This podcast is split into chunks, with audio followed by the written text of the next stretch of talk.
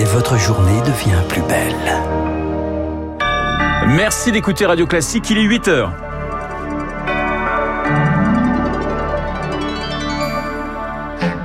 La matinale de Radio Classique avec Renaud Blanc. C'est l'information de la nuit. La Turquie et la Syrie ébranlées cette nuit par un puissant séisme. Il a déjà fait plus de 300 morts, un bilan malheureusement provisoire. La bataille des retraites s'engage à l'Assemblée. C'est parti pour deux semaines de débat dans l'hémicycle. Elisabeth Borne multiplie les concessions pour s'assurer le vote des républicains. Et puis nous irons en Iran où l'ayatollah Ramenei vient de gracier des dizaines de milliers de prisonniers. On en parle avec David Rigolero, spécialiste de l'Iran. Radio. Classique. Et le journal de 8 heures nous est présenté par Lucille Bréau. Bonjour Lucille. Bonjour Renaud, bonjour à tous. Un violent séisme a frappé cette nuit la Turquie et la Syrie. Un séisme d'une magnitude 7,8. Il était 2 heures du matin, heure française, quand la terre a commencé à trembler au sud-est de la Turquie, vers Gaziantep. Les secousses ont été ressenties jusqu'au Liban et à Chypre. Dramatiquement, les chiffres depuis ne font que de grimper. Selon un bilan toujours provisoire, il a déjà fait plus de 300 morts, Chloé Juel. Oui, 237 morts en Syrie. On dénombre d'ailleurs des dizaines de morts dans les zones rebelles. Un bilan très provisoire là aussi. 76 décès en Turquie au moins. Les premières images sont effroyables. Des bâtiments éventrés à Alep ou l'attaqué en Syrie. Des habitants réduits en miettes, des débris qui jonchent les rues dans plusieurs villes du nord de la Syrie. Les habitants dévastés découvrent l'état de leurs rues alors que le jour se lève ce matin.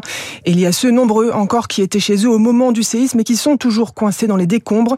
Le tremblement de terre, vous l'avez dit, a frappé en pleine nuit un peu euh, vers 2 heures du matin, un peu plus de 2 heures, heure française. Plusieurs témoignages évoquent une secousse qui aurait duré une minute.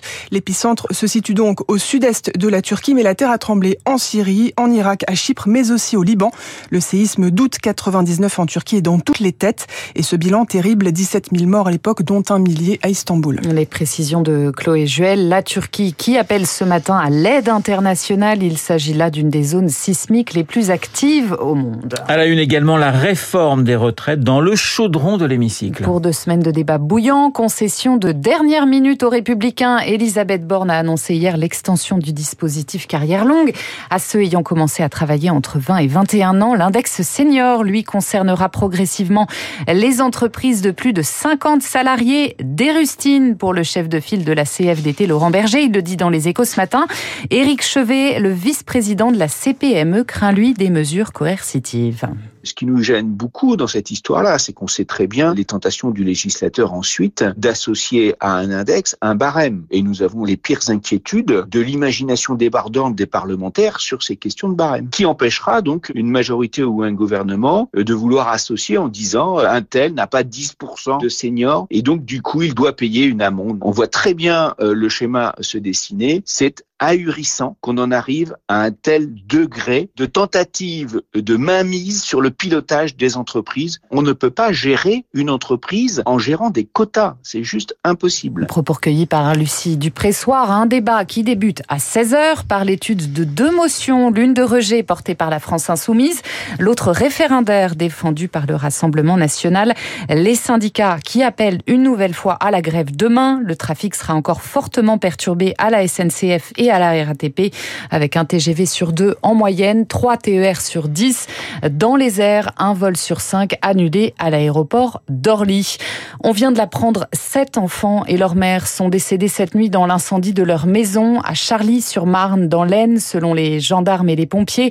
Sept enfants âgés de 2 à 14 ans, ils dormaient avec leurs parents au deuxième étage de cette maison de ville quand le feu s'est déclaré. Le père de cette famille recomposée grièvement brûlé a été transféré à l'hôpital. Lucille, Gérald Darmanin en Corse pour les 25 ans de l'assassinat du préfet Erignac. Le 6 février 1998, Claude Erignac s'effondrait touché par trois balles alors qu'il se rendait à un concert de musique classique. Le ministre de l'Intérieur lui rend hommage ce matin à 11h à Ajaccio. Ce déplacement clôt une période tendue après deux visites annulées. Victoire Fort. Du côté des nationalistes corses, on ne manque pas d'emphase. Moment fort, symbolique, historique. J'espère que l'esprit sera là, dit l'un d'eux. Du côté de la majorité, c'est plutôt une légère inquiétude qui règne. Ça tend, tout le monde est stressé, raconte un cadre de la majorité.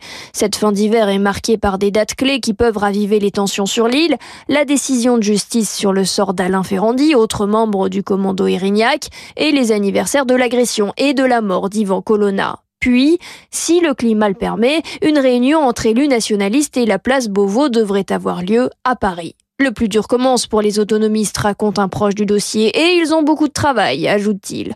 Derrière le mot autonomie, une myriade de possibilités, mais un chemin législatif très étroit. Sur quoi discute-t-on et comment?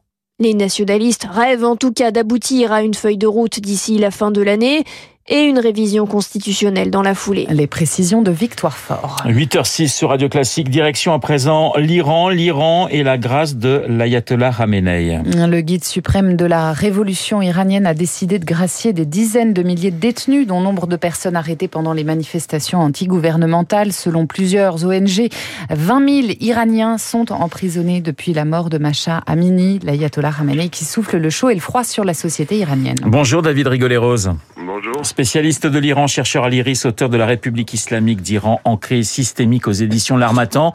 Les grâces du guide suprême, après les condamnations à mort, après des exécutions et une répression, sanglante depuis le mois de septembre, terroriser puis apparaître légèrement magnanime, c'est la stratégie du régime aujourd'hui?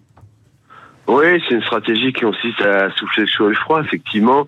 D'abord, c'est une manière aussi de reconnaître l'ampleur de la répression, puisque euh, il est question euh, dans, dans, dans, la décision euh, annoncée par le guide suprême de l'élargissement de milliers de personnes. Donc c'est dire que ça donne des indications sur sur l'ampleur de cette répression.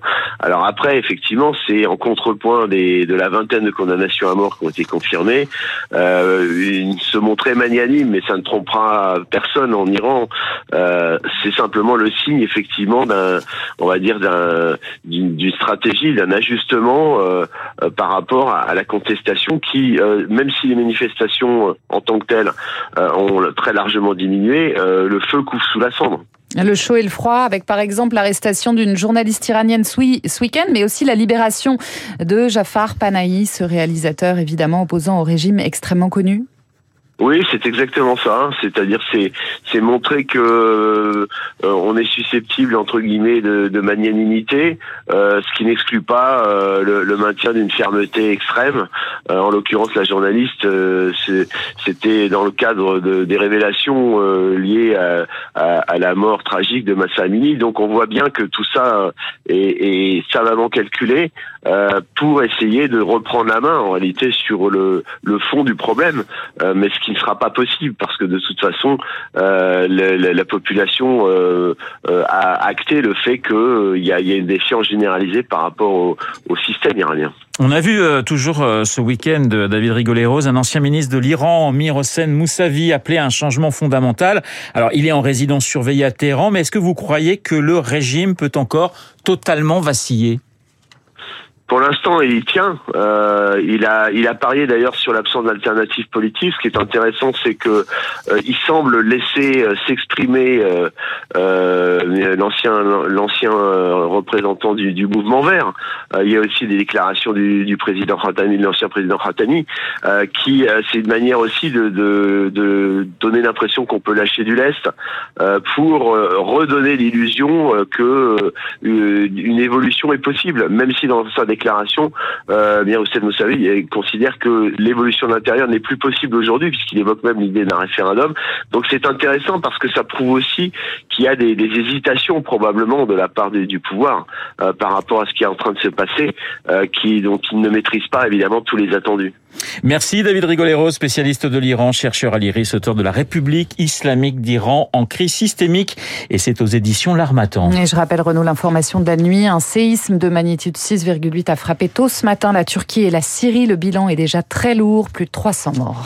Merci Lucille. Le journal de 8 heures présenté par Lucille Bréau. Il est pratiquement 8h10 sur l'antenne de Radio Classique. Deux présidents vont se succéder à l'antenne de, sur l'antenne de Radio Classique. Et après vous. Et après Lucille et après moi, absolument. On écoutera effectivement hommage à Philippe Tesson encore ce matin Alors. avec Emmanuel Macron et avec Nicolas Sarkozy. On a entendu François Hollande ce matin dans le journal de 7h30, hein, ouais. Alors, d'abord, je voulais vous dire que Barbier va venir tout à l'heure, Christophe, pour compléter évidemment le pointage davantage de ce qui se passe sur le plan euh, de l'Assemblée nationale concernant la réforme des retraites, point numéro un. Et après, je réponds à votre question. Pourquoi Philippe, encore une fois, pourront dire euh, ceux qui évidemment considèrent qu'on en fait un petit peu trop? Tout simplement parce que Philippe, c'est la double rupture. Je vais vous expliquer pourquoi. Expliquez-moi tout ça. La première rupture, euh, vous avez tous connu ça, le journalisme télé époque gaulliste giscardien, euh, c'était quand même assez déférent. Alors regardez, ou écoutez plutôt Philippe Tesson s'adressant à l'un des monstres de la télé classique, Léon Zitrone, je peux vous dire que ça vaut le détour.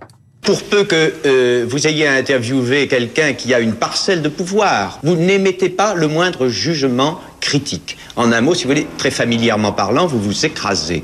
Et comme vous êtes très lourd, ça fait beaucoup de bruit. C'est très spectaculaire. Vous êtes journaliste, mais vous êtes un journaliste, excusez-moi, émasculé, châtré. Pourquoi jamais une question qui débusque une vérité Je n'ai pas à débusquer. Vous ne faites que du journalisme de respect. De respect du public.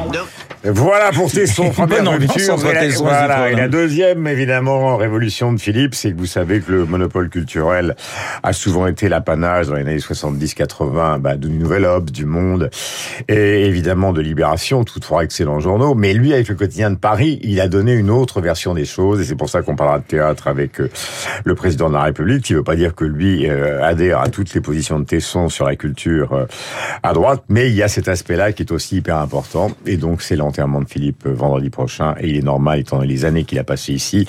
Et j'espère que Guillaume Tabar est d'accord que nous lui rendrions hommage grâce à vos trois personnages principaux du pays, les trois présidents. Absolument, et on n'oublie pas Luc Ferry dans Esprit Libre à 8h40.